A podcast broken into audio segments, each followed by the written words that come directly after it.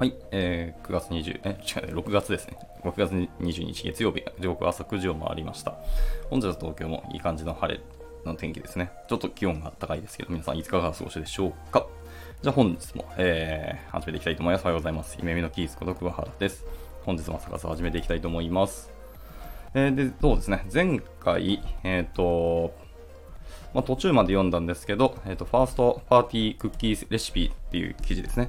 読んでたんで、まあ、それの続きを読んでいこうかなと思います。で、残り時間、えっ、ー、と、JS のメディアタイプと、あの、RFC9239 という記事があって、まあ、ちょっとそれ気になってるので、そこもちょっと読んでいこうかなと思います。はい。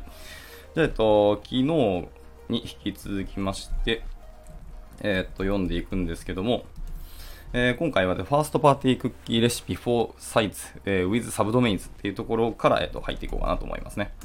はい。えー、じゃあ、いつもと読んでいきます。よいしょ。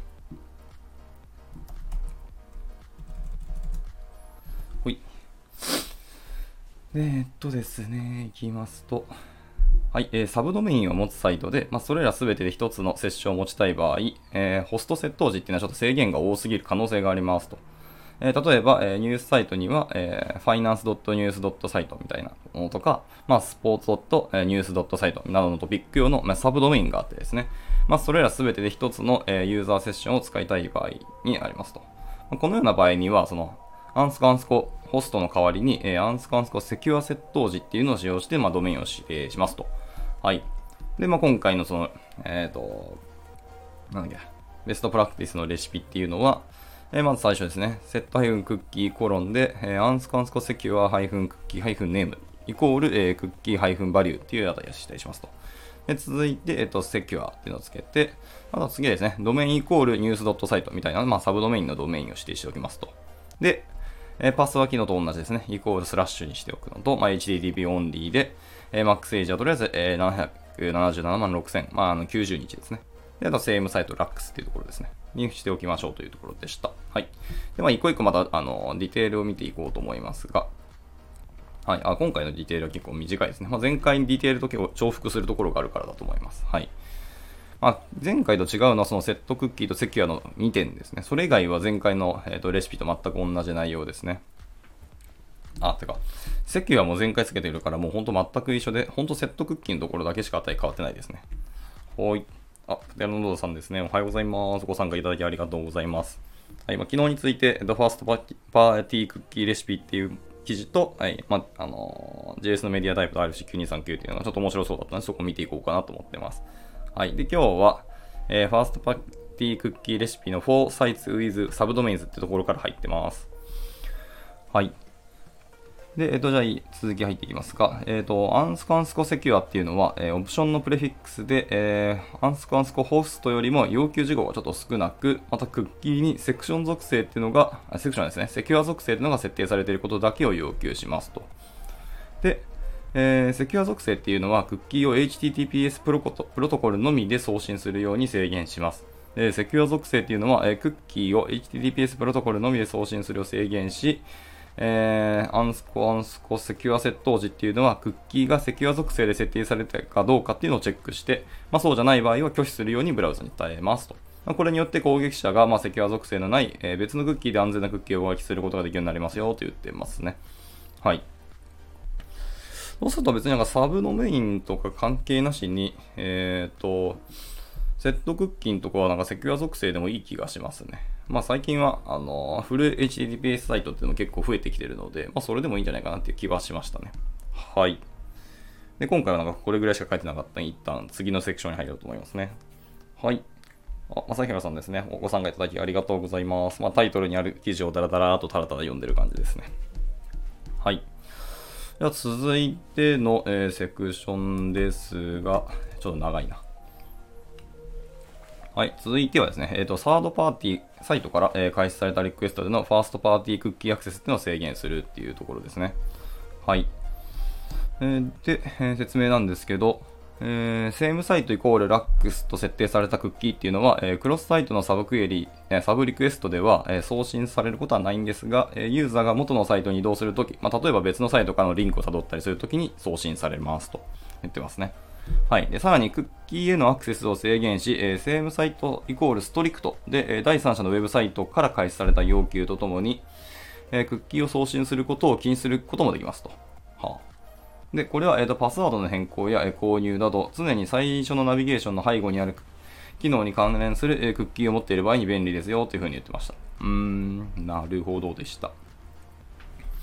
クロスサイトのサブリクエストですね。はいはいはい。では送信されないけど、まあ、リンク取ったり戻ったりするときに、え、ー、と、見れますよって言ってますね。はい。で、レシピの方ですけど、えっ、ー、と、基本的には一緒なんですけど、まあ、セットクッキーのところがさっき、えー、さっきは、えっ、ー、と、セキュア属性が、えっ、と、違うわ。セキュアっていうのがセット時についたんですけど、今回はホストに戻ってますね。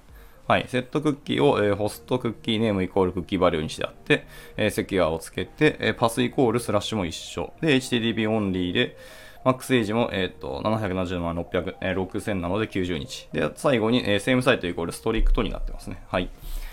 こういうレシピでしたというところですね。はい。まあ一応こういうのも設定もありますよというところですね。で、ここに関してはなんか特にディテール記事はなかったので、はい。という感じで、ちょっと、えー、っと、冒頭短かったかもしれないですけど、えー、ファーストパーティークッキーレシピっていう記事はこれで以上になりますね。はい。まあ、基本的に、え、共通してるのはセキュアをつけるのと、パスイコールスラッシュっていうのは、まあ、あの同時ですね。基本的にはパスっていうのはイコールにし、イコール、イコールじゃない、スラッシュにしておくのが良さそうです。まあ、これによって、え、サイトの全、えっ、と、URL っていうところをちゃんと見てくれたりするので、まあ、個別にしたい場合は個別のものをつけるんですけど、まあ、基本的に何も理由がないんだったらパスはスラッシュにしていいと思います。はい。で、HTTP オンリーのところも、まあ僕もこれはこれでいいんじゃないかなと思いますけど、まあ、あの要求に応じて書いてくださいって感じですね。で、マックスエイジが、えーと、約90日になっていますけども、90日かどうかっていうのはちょっと、あの、皆さんの方で議論していただくって感じになりますね。はい。まあ一応最大でなんか400日以下にして方がいいよっていうこの記事でやってるんですけど、まあ400日に設定することはあんまないと思いますね。はい。基本的にはまあ1年、最大でも1年間じゃないですかね。はい。と思いますけど、まあ、クッキー自体をそこまで長く保持するかっていうのはまた別の議論があるので、まあ、90っていうのは結構落としどころかなっていう感はありますね。特に理由がなければってことでした。はい。で、えっと、セームサイトのところですね、ストリクトにすると確かにちょっと厳密性なところが問われるので、それはそれでいいかもしれないですね。あの、サブリクエストっていうところでは、えっと、制限されてしまうので、まあ、されてしまうというか、制限できるので、それはそれでいいんじゃないかなと思います。で、えっと、リンクからの、えー、戻ったりとか、ユーザーが普通にえっ、と、辿っていくときには送信されるので、それはそれでっていうところありますけど、はい。まあ、要はその第三者からのウェブサイトの、え、ー、と、リクエストっていうのが要求されたときに、えっ、ー、と、禁止することができるっていうのが強みですね。はい。っていう話でした。以上、えっ、と、一旦じゃあ、ファーストパーティクッキーレシピのところは以上にして、えっ、と、続きの記事ですけども、え続きは、続きというか、もう一つ記事読むとし、え読もうと思ってたのが、えタイトルになる通り JavaScript のメディアタイプと RC9239 というところです。じゃあ、えっ、と、こっちも入っていきたいと思いますね。はい。えー、まずイントロからです。えー、長いこと作業が行われていた、えー、JavaScript の MIME タイプってやつですね。についての作業が完了し、え RFC9239 として一応公開はされましたよと。で、これによって、え推奨される MIME タイプっていうのが、えテキストスラッシュ JavaScript に統一されることになりましたと。ああ、いいですね。で、かつて推奨されていた、えアプリケーションスラッシュ JavaScript ではなくなった経緯などを踏まえて一応解説してくださいますと、え言ってますね。はい。あ、統一されたのは結構いい話ですね。はい。で、まあ、JS MIME タイプスってところですけど、えー、HTTP でレスポンスする際に指定する、えー、コンテンツタイプっていうのは、その内容が何であるかをクライアントに、まあ、 indicate して、えー、適切な処理を促すために、まあ、使用されますよと。はい。で例えば HTML が、えー、テキストスラッシュ HTML であったりするように、まあ、JS も内容テキストなので、まあ、テキストスラッシュ JavaScript が、まあ、自然に思えますねと。はい。まあ、これは僕も一緒ですね。まあ、だからあんまりアプリケーション JavaScript って何なんだろうっていうのは、ちょっと詳しく調べたことは実はなかったんですけど。まあ、しかしですけど、まあ、例えば MS が実装していた、まあ、JS 互換の JScript。懐かしいですね。JScript っていう名前。まあ、その JScript っていうのはテキストスラッシュ JScript となり、まあ、JS がまだ、えー、 Netscape で LiveScript と呼ばれていた時代は、えー、テキストスラッシュ LiveScript になると。なるほどですね。結構歴史的にも、ちゃんとテキストスラッシュホゲホゲって名前だったんですね、実は。うん。じゃあなんでアプリケーションにしたんだろうな。まあいいや。で、でまた、かつては、その Netscape っていうのは JS の実装にも他の言語のように、まあ、バージョンを振っていた時代があって、まあ、これは ECMAScript のバージョンとは異なるものですと。はははで、そこではテキストスラッシュ JavaScript 1.0などとなるらしいですね。へえ、知らんかった。で、そんなこんなで、えー歴史的に様々な指定があったが、現在それらはエクマスクリプトとして互換を、えー吸収、まあ、全てはないが、えー互換を吸収して、まあ、単一の JS エンジンで実行されることとなった。まあ、要するに歴史的に、えー JS のコンテンツタイプっていうには、まあ、いろんな亜種があったんですよ、ということです。で、一応なんかざーっと並べてますけど、あの、テテキストスラッシュ ECMAScript とか、えーテキストスラッシュ JavaScript とか、で、もしくはテキストスラッシュ JavaScript のバージョン1点ホゲホゲみたいなのがざーっとあったりとか、さっき述べた、えっとテキストスラッシュ JScript、えー、 LiveScript とか、あとはテキストテキストスラッシュの X-ECMAScript とか、あと X-JavaScript とか、まあ、こんなんがいろいろ亜種があったってことですね。いや、全然知らんかったわ。はい。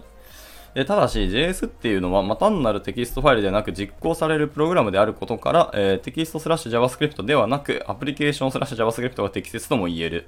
まあ、SWF が、えアプリケーションスラッシュ X ショ、えショックウェーブ、えーハイフンハイフラッシュか。だったように、みたいなことですね。なるほどでした。要は実行されるプログラムであるから単なるテキストじゃないっていうところを明示的にしたいので、アプリケーションスラッシュ JavaScript っていう風に、えっ、と、指定されてたんですね。なるほどでした。はい。僕の答えが出てきましたね。はい。まあ、ここにも同じようにやっぱり亜種があって、えアプリケーションスラッシュに ECMAScript とか JavaScript とか X-ECMAScript とか X-JavaScript とか、まあ、いろんなものがありましたというところですね。はい。で、えっと、WhatWG ですね。えー WhatWG っていうサイトがあって、まあ、こちらでは、えっと、その MIME の、えスニッフィングの仕様にこのリストがちゃんとありますよというところで、まあ、もし興味ある方は、この、えー WhatWG の、えー JavaScript MIME タイプっていうところの、あのーリンクがあるので、まあ、そこを見てくださいっていうことでした。はい。で、続いて、えっと、RFC4329、えースクリプティングメディアタイプスっていうところに入っていきたいと思いますね。はい。まあ、いろんな、えー今までのこの、マイムタイプの、あの、亜種が乱立していたっていうこの経緯を踏まえまして、えー2006年に ECMAScript とか JavaScript のマイムタイプスに対する、えーインフォメーショナル informational な RFC っていうのが公開されましたよと。はい。で、この RFC では、まあ、様々なマイプ MIME タイプが適当に使われているが、まあ、その中できちんと推奨を決めて、えー、 IANA に登録しようっていう趣旨のものですね。はい。でそれが、えーっと、セクションタイトルにあった、えー、RFC4329、えー Scripting Media Types っていうものですね。はい。まあ、ここもちゃんとあの詳しい内容っていうのはリンクが入ってあるので、まあ、そこを見ていただいてくださいってことでしたね。まあ Datatrackerというサイトがあるんで、そこから見てくださいってことでしたね。はい。で、えっと、一応この中で一言なんかコメントがありまして、えっと、use of the text top level types for the kind of content is known to be problematic って言ってますので、まあ、えーこの種のコンテンツにテキストをトップレベルタイプを使用することっていうのは問題があることがすでに知られていますよって言ってました。へえ、あ、そうなんですね。で、以下の2つが、えー、オブソリートって書いてますね。なるほど。テキストスラッシュ JavaScript とテキストスラッシュ ECMAScript っていうのが obsolete ってなってるらしいですね。で、代わりに以下の利用がま推奨、シュッととされていて、それがアプリケーションスラッシュの JavaScript とか ECMAScript っていうことだったそうですね。はい。それが2006年に立たれた RFC の中では記載されていたと。はい。で、これは、メディアタイプはこう使うっていう部分のルールを定めた RFC4288、まあ、後に更新されて RFC6838 になるっていうものらしいですけど、まあ、その4288にあるルールにのっとったものが、えっ、と、これだったらしいですね。なるほど。4329じゃなくて4288がそういうものだったらしいです。まあ、詳しくはその RFC4288 の、えー Media Type Specifications の、えー Registration Procedures ってやつですね。はい、っていう記事があるので、まあ、そこを見てくださいってことですね。はい。まあ、要は、アプリケーションスラッシュの方が、えー推奨されてたっていう時代があったってことですね。はい。で、続いてのセクションが、えっ、と、HTML スタンダードというところです。はい。まあ、いろんな経緯があったんですけども、えーだからといって、まあ、ブラウザーがこの2つしかサポートしないというわけにもいかないよねって話になって、ももしそういう風にしてしまうと、まあ、過去に動いていたスクリプトが突然動かなくなってしまうため、まあ、結局実装を絞ることはできないと。まあ、介護感性はそうですよね。いくら RC で定めたところで、そうですね、いきなり使えなくなったっていうのは世界中で大問題が起きたりしますし、まあそういう歴史的なサイトはもうなんか、刷新してくださいっていう感覚もなくはないんですけども。はい。まあ一応ちゃんとサポートしていきたいという考えがあって。で、えっ、と、要は実装を絞ることはできないの。で、まあ一方で、まあ IE9 以前っていうのはアプリケーションスラッシュ JavaScript っていうのはサポートをそもそもしていなかったため、はい、デプロイ側でもテキストスラッシュ JavaScript っての利用が一般的となっていた。へー。これはなんかなんだかんだ蓋開いたというか、回り回っていい設定だったんですね。IE9 の以前っていうものは。はい。で、まあそうした現実を反映する意味でも HTML の仕様は以下のように書かれていましたよという風になります。えー、ちょっと翻訳しますね。えー、同様にこの仕様で JavaScript を参照するために使用される MIME タイプっていうのは、えー、テキストスラッシュ JavaScript である。えこれは最もよく使われるタイプだからですと。で、 RFC4329 によれば、このタイプは公式には廃止されたものらしいです。なるほど。4288では、え、アプリケーションスラッシュの方を推奨していて、4329では実はこのタイプっていうのは廃止されてたんですね。なんだけど、えー、っと、現代的には、えー、テキストスラッシュ JavaScript っていうのが一応 JavaScript を参照するときに使用される MIME type だよっていうふうには言及は一応されてたんですね。はい。で、これは、えっ、ー、と、一応プルリクエストの、えっ、ー、と、その WHATWG っていうサイトのプルリクエストの7938で一応書かれていたっていうものですね。うん。で、同じプルリクエストの中に、えー、と別のコメントもあって、えーと、サーバーっていうのは JavaScript リソースにテキストスラッシュ JavaScript を使用する必要がありますと。えー、そうなんや。で、サーバーっていうのは JavaScript リソースに他の JavaScript MIME type っていうのを使用しないでくださいと。また、非 JavaScript の、えー、 MIME type を使用してはいけませんってことですね。あーちょっともう、だいぶサーバーサイド書いてないから忘れたけど、そうだったっけ？サーバーサイドの方はテキストスラッシュ JavaScript じゃないとダメなんですね。はい。はい。で、まあちょっとコメントに戻りますと、まあ、つまり IETF と、えー、 WHATWG で言ってることが違うという状況だということですね。IETF っていうのは、えー、インターネット全般での、えー、プロトコルを対象として、えー、WATAG はブラウザ特有の話なので、両者に細かな違いが起こるのは見ているところが違うっていう点では仕方がないと。まあまあそうですね。ただ JS のユースケースを考えると、まあなんとかしたいところではありますねっていうのも、それもそうだなっていう感じはしますね。難しいですね、これ。なるほど。で、えっと、RC9239、えー、Updates to ECMAScript Media Types っていうのが出てくるんですね。はい。まあ、こうした状況に対して、まあ、数年前から RFC4329 の更新作業が始まっていて、まあ、先日 RFC9239 っていうのが公開されましたと。すごいですね。4329から飛んで9239っていう、だから本当に数年この辺はずっと議論されてきたってことですね。はい。で、それが、えー、Updates to ECMAScript Media Types ってことですね。はい。で、えっと、この中では、えー、JS の MIME type のみにフォーカスをして、えー、現状が整理されている。まとめるとこうですよ、と。はい。えー、RFC4329 っていうのは、えー、 text slash JavaScript obsolete して、えーえー、 application JavaScript を使うように促した。でも結局はそうはならなかった。で、そことの互換を守るために、えー、 text slash JavaScript っていうのを、えー、 common usage として、まあ、認めますよと。で、他全部はテキストスラッシュ JavaScript のエイリアスとして、まあ、 obsolete するっていうことですね。あー、なるほどです。で、方針としてはもうやっぱりテキストスラッシュ JavaScript っていう風にしたらしいですね。はい、っていうことでした。で、まあ、これに伴って HTML 側の仕様も以下のように、えー、と更新されてますよっていう風な話があって、ちょっとそこも翻訳します。はい。えっ、ー、と、サーバーっていうのは Updates to ECMAScript Media Types、まあ、要は RFC9239 に従って、えー、JavaScript リソースにテキストスラッシュ JavaScript を使用する必要がありますと。はい。ここは前回と一緒ですね。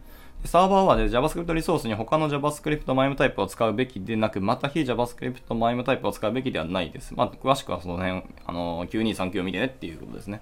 はい。っていうのがちゃんと厳密にちゃんと書かれているってことでした。はい。で、まあ、結論として、まあ、JS のマイムタイプっていうのはテキスト JavaScript になったよっていうことでした。で、また、えっと、よく勘違いされがちなんですけども、えー、WhatWG では、えー、ブラウザっていうのは JS を必ず実装しないといけないとも、えー、ブラウザは JS 以外を実装していけないとも言ってはいませんよと。そして、もし別の言語を実装する場合は、まあ、この失敗を繰り返さないように、アプリケーションスラッシュ、えー、アスタリスクみたいなものをきちんと付与するべきであるという点も、えー、RC で言及されていますということでした。ああ、いいですね。なるほど。で、えっと、続いてエンコード charset ですね。はい。で、RFC の6838では、同時に text slash asterisk で、では、えーと、 charset パラメータの併用も推奨していて、まあ、それに従うと、えー、 text slash JavaScript、えー、 charset イコール UTF-8 のようになりますよと。はい。しかし、RC9239 では、えー、キャラセットもオプションになりましたよと言ってますね。はい。まあ、ここをちゃんと解説すると、まあ、長くなりますが、えー、一言でまとめてしまって、まあ、要するに UTF-8 を使えということですね。はい。まあ、別にキャラセットイコール UTF-8 つけてても別にいい,、ね、いいんじゃないかなと思ったりはしますね。はい。まあ、でもオプションになったから、まあ、厳密にはつつけなくても良くなったよということですね。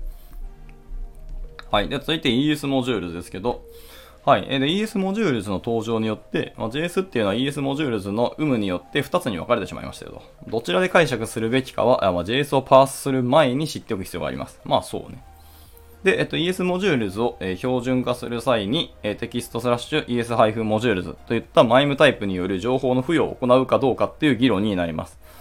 ああ、ちゃんとこれ専用の MIME type っていうのも、あのー、付与するんですね。なるほど。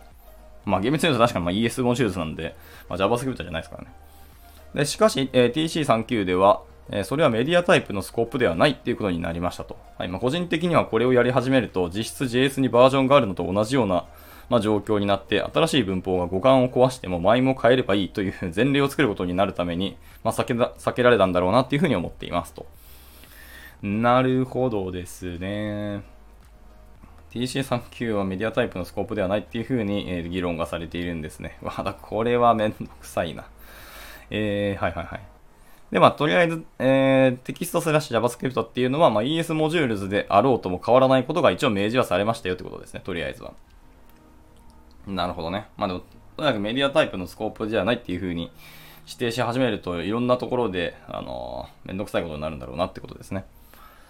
で、まあ、この情報を提供するために、えー、 Node とか Deno っていうのは、えー、.mjs をはじめとした、まあ、拡張子であったり、まあ、 package JSON などをサポートして、まあ、ブラウザの場合は、 script、えー、 type equal modules っていうような、あの、HTML タグですね。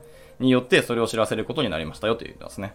ああ、そういう歴史的背景があって、 script のタグの、あれか、属性に type equal modules っていうのをつける感じになったんですね。はあ、面白かった。はい。で、最後ですね、えっ、ー、と、 outro というところですけど、まあ、JS の MIME type っていうのは、えー、ES モジュールズであろうとなかろうと、まあ、 text slash JavaScript になる、えっ、ー、と、UTF、UTF-8 でエンコードすべきとなりましたよっていうのが、まあ、とりあえずの結論ですってことでした。はい。で、まあ一応デモもあるらしいですね。はい。えっ、ー、と、デモサイトがあって、まあ本サイトが H2O デフォデフォルトで、 application JavaScript であったものをテキスト JavaScript に修正して、えー、H2O に issue プルリク済みでありますよと言ってますね。はい。まあこのデモサイトっていうのが H2O っていうサイトらしいですね。はい。あと他も resources っていうところで、まあ参照記事のところがダーッとリンク貼ってます。まあ基本的には、えっ、ー、と RFC のあのリンクだらけですね、これは。で、あと最後、まあ、いくつかの issue とかブレイクスのところもあのリンク書いてましたよってことでした。はい。あちょっと面白かったですね。じあの JavaScript のメディアタイプって。まあ、要はテキスト JavaScript に統一されるっていうことには変わりはないんですけど。はい。で、一応それが9239ですね。あの、最近出たものだと思いますけど、これに、えー、書かれてるんで、まあ、詳しいものをこれ見てくださいってことでした。はい。いやー、なんか面白かったな。全然この辺勉強したことなかったし、ちょっと RFC をそんなちゃんとがっつり読んだこと実は僕なかったので、まあ、この辺は良かったなと思います。じゃあ最後ですね。えっ、と、30分なんで残り時間どうしようかなと思ったんですけど、まあ、もう一個、全部読み切らなくて良さそうであれば、まあ、ちょっともう一個読んでみたかったっていう記事があったんで、まあ、そこに入ろうかなと思います。はい。ちょっとまた JavaScript の話になっちゃうんですけど、えー、 Processing Arrays、えー、 Non-destructively っていう記事ですね。はい。まあ、例えば for vs、えー、reduce vs フラットマップみたいな、はい。っていうところですね。まあ、要はその JS の配列周りに関する、えっ、と、各、あれですね、メソッドに対して、いつ何を使うかみたいなところを、あの言及した記事ですね。まあ、そこをちょっと読んでいこうかなと思います。で、途中ソースコードだらけなんで、まあ、あのコード自体はなるべく説明はしますけど、基本走ろうと思います。なので、ちょっとわからないかもしれないし、まあ、頭の中で想像していただく形になるかもしれないですけど、まあ、お付き合いいただければなと思います。はい。じゃあ、えっと、入っていきましょうと。えっと、このブログでは、アレイを処理する3つの方法について、まあ、説明してますと。はい。で、まあ、その1つが、まあ、for of loop と、えー、もう1つが array method の、えー、 reduce ですね。で、もう1個が配列メソッドの、えっ、ー、と、のフラットマップですね。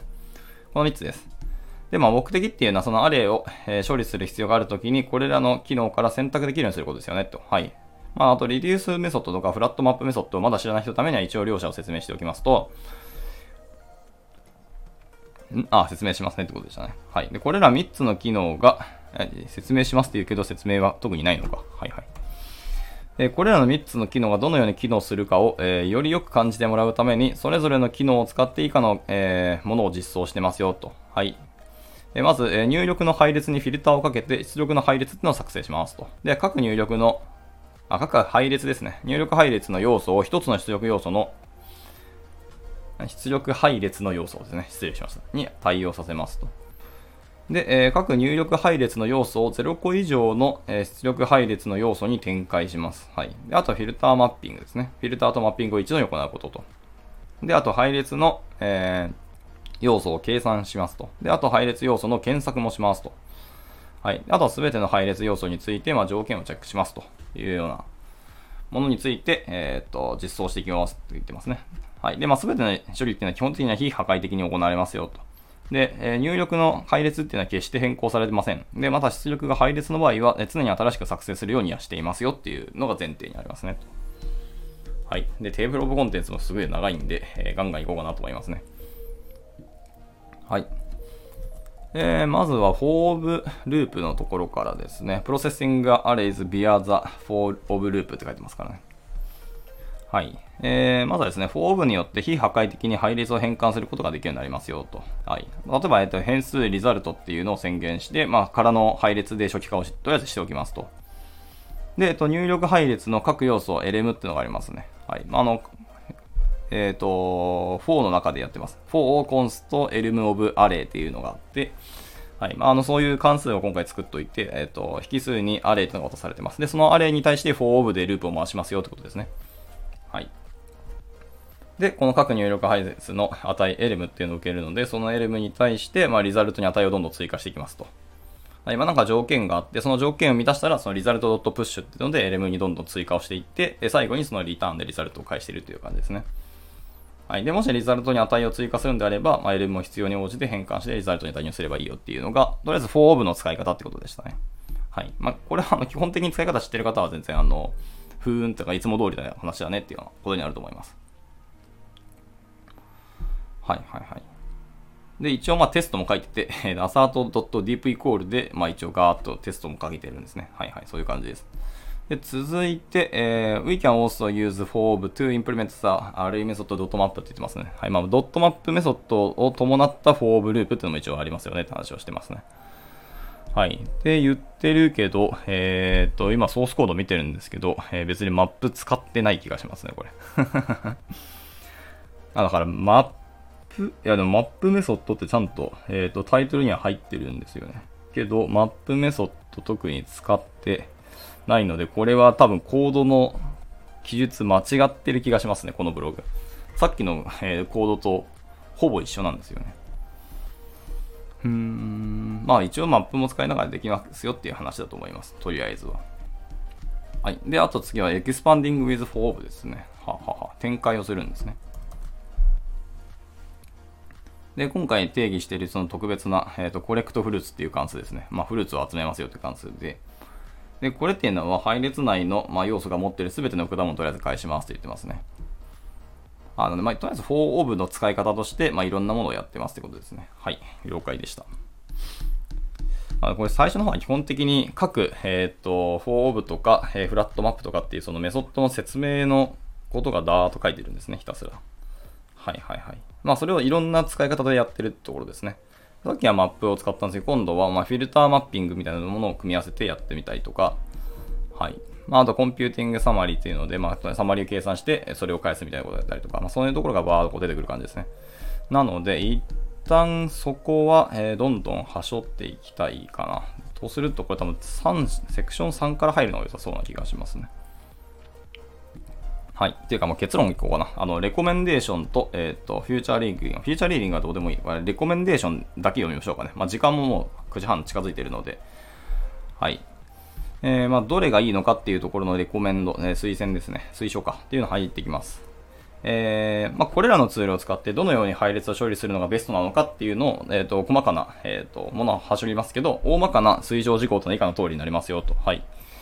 えー、まあそのと、とりあえずタスクに最も適したものを使いましょうと。で、フィルタリングが必要ですかと。フィルタリングが必要ならばドットフィルターを使いましょうと。はい。で、マップがそれ必要だったらもちろんドットマップを使ってくださいと。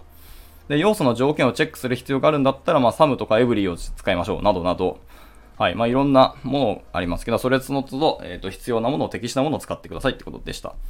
で、フォーブっていうのは最も汎用性の高いツールですと。で、私の経験では関数型プログラミングに慣れている人っていうのは、 reduce とかフラットマップを好む傾向にはありますと。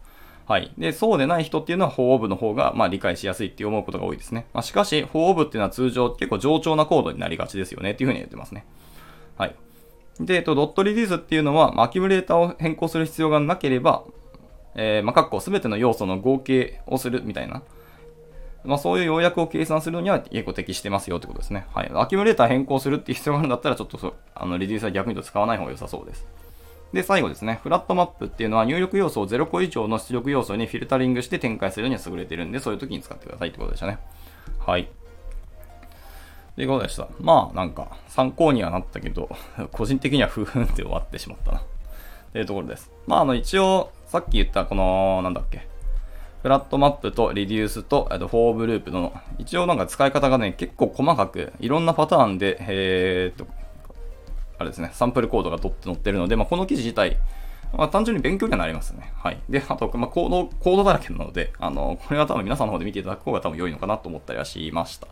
はい。ちょっと、ちょっとすいません。最後の方ダラダラっとぐだぐだぐだしてしまったんですけど、一旦じゃあ今日のと朝活はこちらで以上にしようかなと思います。はい。えっ、ー、と、次回はまた何読むかっていうのを、えっ、ー、と、なんか見繕って、えー、読んでいきたいかなと思います。でまたですね、ちょっとこの後、えツイートするんですけど、あの、朝活の読む記事のあのアンケートをちょっと取ろうかなと思います。自分でもぶっちゃけるとどの記事読もうかって毎回こう悩んでいるので、はい。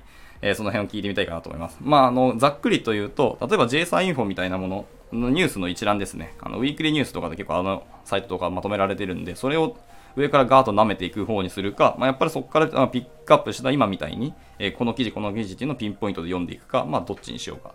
あとは、えー、っと、さっき言ったですね、あの TC39 とか、あの RFC みたいなところですね。そういう結構、なんですか、原理とか議論をするものっていう、あの、使用周りのところを読んでいくのがいいのかとか、あとは最新ツールをの、えっ、と、まあ、ドキュメントだったり、機能みたいなところをどんどん紹介していくっていこうか。そんな感じの、まあ、アンケート一応取ろうかなと思ってるので、もしあのよろしければ回答いただけるとすごく嬉しいなと思います。はい。じゃあちょっとだだらだらと言ってきましたけど、一旦今日の朝活はこちらで以上にしたいかなと思います。はい。ご参加いただいた皆さん、本当にありがとうございました。じゃあ今日からまた月曜日ですね、1週間頑張っていけたらなと思います。はい。じゃあお疲れ様です。